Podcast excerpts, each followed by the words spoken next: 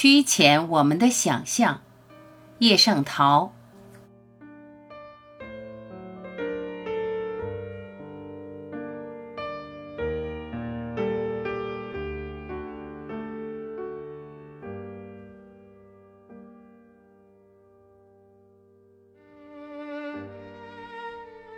在原始社会里，文字还没有创造出来，却先有了歌谣一类的东西，这也就是文艺。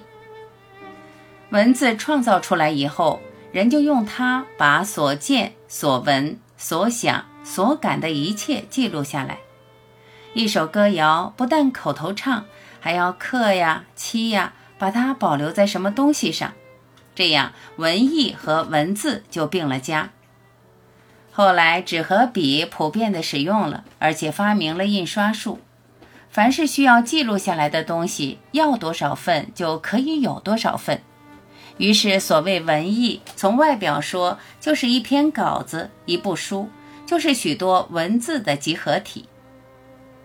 文字是一道桥梁，通过了这一道桥梁，读者才和作者会面，不但会面，并且了解作者的心情。和作者的心情相契合。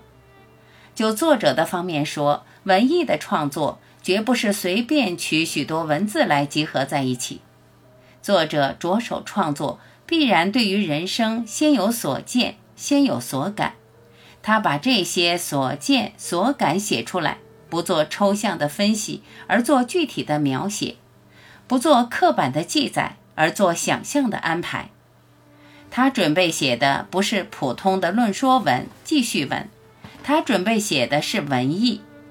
他动手写，不但选择那些最适当的文字，让他们集合起来，还要审查那些写下来的文字，看有没有应当修改或是增减的。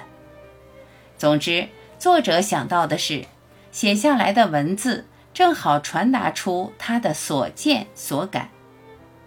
就读者的方面说。读者看到的是写在纸面或者印在纸面的文字，但是看到文字并不是他们的目的，他们要通过文字去接触作者的所见所感。